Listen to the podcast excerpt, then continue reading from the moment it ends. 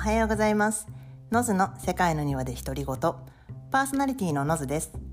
この番組は5年世界を旅して現在は西オーストラリア州のパースで夫婦でガーデニングビジネスをしているノズが基本何でもその日に思ったことなどをゆるっとテーマに沿って話す雑談番組です。はいということで今日は5月の5日子供の日ですね。皆さんいかがお過ごしでしょうか？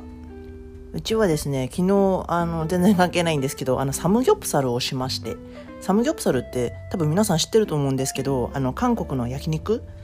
豚バラを焼いて、なんかコチュジャンっぽい感じの、あの、韓国のタレをつけて、サンチュに包んで食べるやつなんですけど、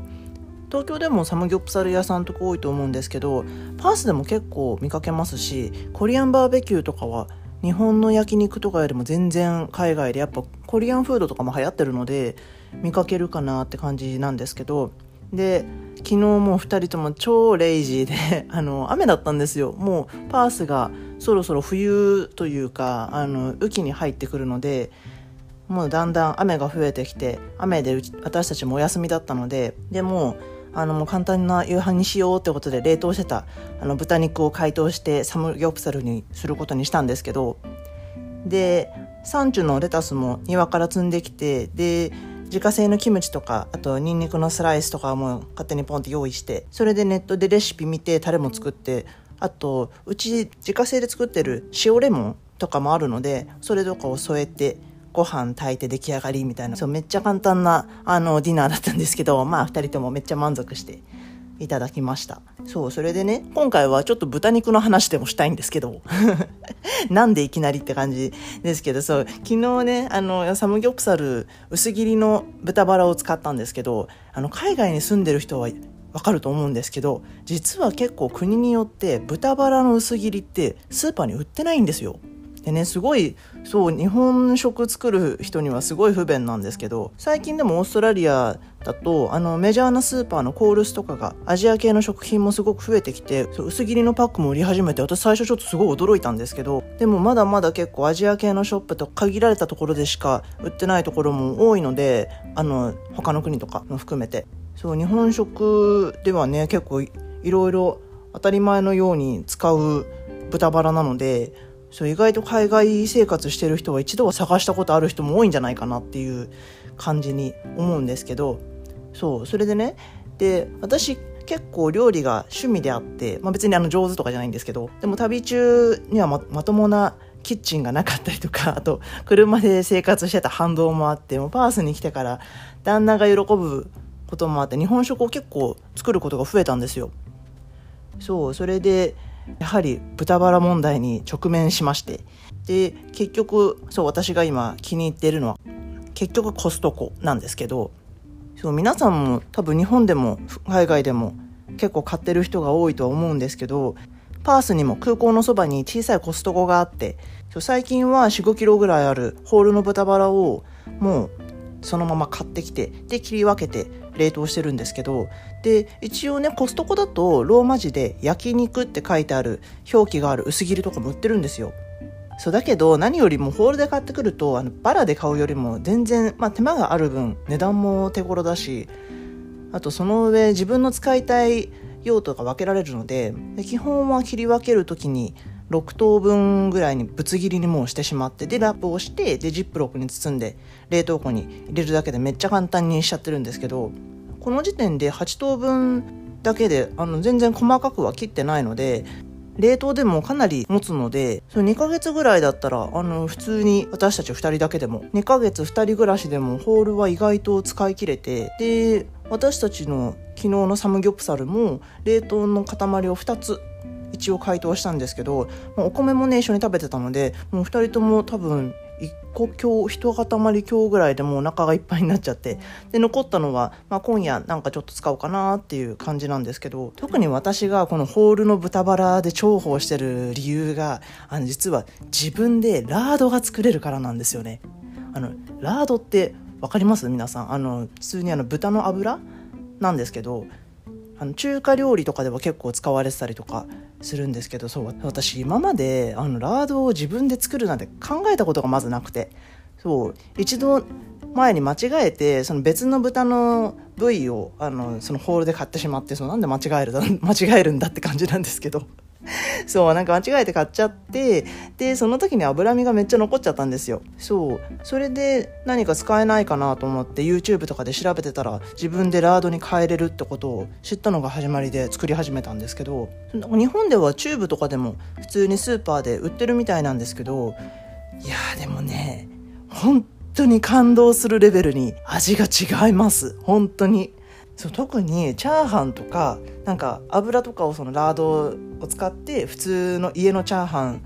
とかを普通に作るんですけどもうまみがすっごい生まれるしもうなんかいきなり普通にいつものチャーハン作ってんのにいきなりなんかちょっとお店っぽいって感じに本当になるんですよね。で特に私とかだとあの家で簡単なラーメンを作る時とかもあるんですけど最初に別のフライパンでラードとごま油を大さじ1ぐらいでちょっと温めてで刻みネギを入れて10秒ぐらいパーって火にかけてでそれをもう横にちょっと置いといて普通にラーメン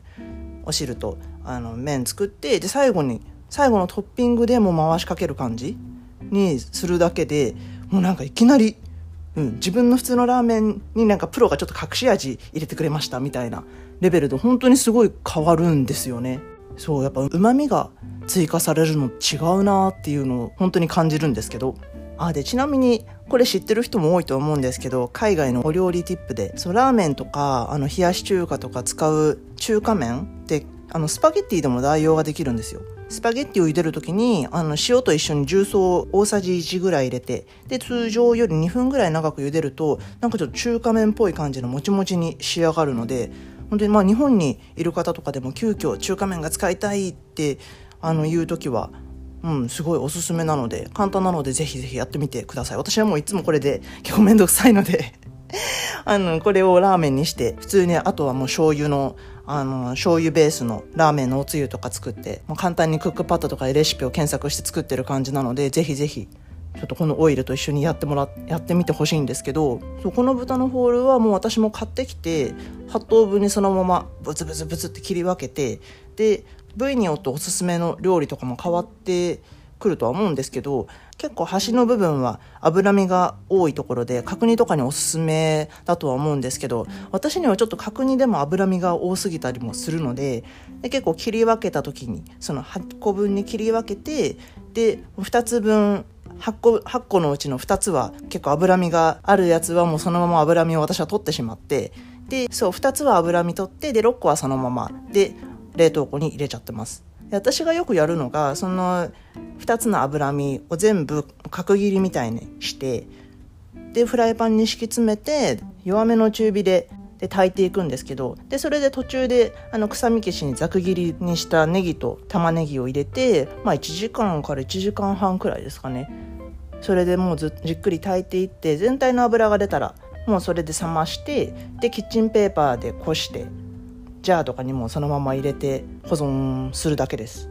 そう油なのでそんなにも悪くもならないしうちでも一応まあ冷蔵庫にま一応入れてるんですけどもそれで半年ぐらいは全然大丈夫でした。そう私もその時出た油かすはジューシーさもほぼ抜けた脂身のフライみたいな感じになってるんですけどそうそれをうどんとかあのお蕎麦とかのおつゆに入れるともう結構脂身からも出汁も出るしでやっぱねうまみとかそういう風味もすごく出るのでもう美味しい上に全部使えてめっちゃお得って感じになって食べてます、うん、私は結構あの角煮とかをもう炊飯器で豚バラのぶつ切りで角煮をもう炊飯器でパーって作ってしまってで結構あのそのつゆが残るのでそのつゆをあの大体タッパーとかジップロックに入れてでその中にゆで卵も入れてでそのまま一晩冷蔵庫とかに入れておいてであとその角煮ももしも残ってればなんか何スライスかぐらいちょっと残してで次の日にさっき言ったラーメンを作りでそのオイルもかけてでトッピングにそのさっきの味玉とあと角煮とかをのせるとめっちゃ美味しくなるのでちょっとぜひぜひやってみてほしかったりします。結構ねこの豚バラのホール買ってる皆さんはチャーシュー作ってる方も多いんで私もすごい試したいなと思ってるんですけどちょっとまだやってないのでまだ角煮チャーシューが一番近かったかな。はい。ということで今回はあの いきなりながら豚肉の話から始まり初めてですがあの料理の話もさせていただきました。そう私今になって海外に住んでよかったなと思う理由の一つが料理で不便な環境にいると本当にもう自分でどうにかしなきゃとかあともうどうやって代用するかとかあのいろいろ考えるんですよね。そうそれで私の場合は料理が結構そういうことも多くて他にもなんか発酵食品とか日本酒とかあの作ってみたりとかいろいろ挑戦してるんですけど多分私が日本に普通にいたら全然ね簡単に近所で手に入るものばっかりだなので、まあ、やらなかっただろうなってものも多いですしねあの不便は人を行動させてくれるのでなのでもうそう今回も豚バラが普通に近所でいつも手に入ってたら豚のホールも買わなかっただろうしラードも作らなかっただろうしそうだから多分、まあ、皆さんも日本にいらっしゃるというかあの全然あのいや全然面倒くさいから作らんよってあのおっしゃる気持ちははい同じです。ね。まあでもそんな感じで小さくとも自分の知識とかあのスキルがちょっとずつ増えてるのはあの特に料理だとそれが自分でねその後楽しめるっていう最高のポイントが待ってるのでそう私はこのあのちょっとずつ増えてる自分のスキルは気に入ってるんですけど。あちなみにいまだに私このラップとジップロックで冷凍するやり方が好きじゃなくてあの全然エコじゃないじゃないですか。そうなんか毎回捨てなきゃいけないいけないのが嫌なのですけどそうなのでもしどなたか別のおすすめなあのエコ的な冷凍方法知ってるよって方がいたらあのちょっと教えていただけると嬉しいです。はいということで今日はこんな感じで終わろうと思います。この番組ではこんな感じで海外暮らしや旅なども含めていろいろな日々の学びなどをゆるーっとあの配信している独り言ラジオですので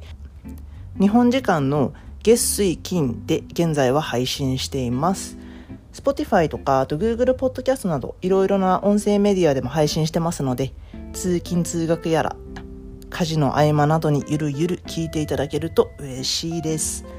あでちなみにこれはあの完全に趣味でやってるんですけどこのポッドキャストは。でも音質はちょっといい方があの皆さんも聞きやすいよなと思ってあの昨日アマゾンでマイクをオーダーしたんですけどあのここ日本ではないので、まあ、到着に1週間くらいかかるみたい なので、はいまあ、それまではあの今も iPhone を片手で撮ってるレベルのラジオですのでちょっと少し雑音があの気になるとは思うんですけど改善に向けてあの動いてはいるのであのそれまでちょっと我慢してください。はいあと質問や感想取り上げてほしいテーマなどもありましたら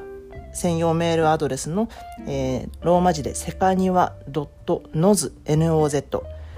at gmail.com までお願いします。ということで今日はこんな感じで終わろうと思います。皆様素敵な一日をお過ごしくださいませ。それでは、See ya!